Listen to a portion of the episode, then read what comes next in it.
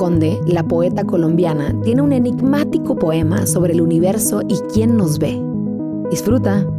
El universo tiene ojos, nos miran, nos ven, nos están viendo.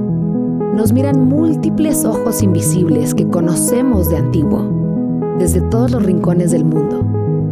Los sentimos fijos, movedizos, esclavos y esclavizantes. Y a veces nos asfixian. Querríamos gritar, gritamos cuando los clavos de las interminables vigías acosan y extenúan. Cumplen su misión de mirarnos y de vernos.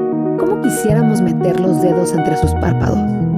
Para que vieran, para que viéramos frente a frente, pestañas contra pestañas, soslayando el aliento denso de inquietudes, de temores y de ansias, la absoluta visión que todos perseguimos.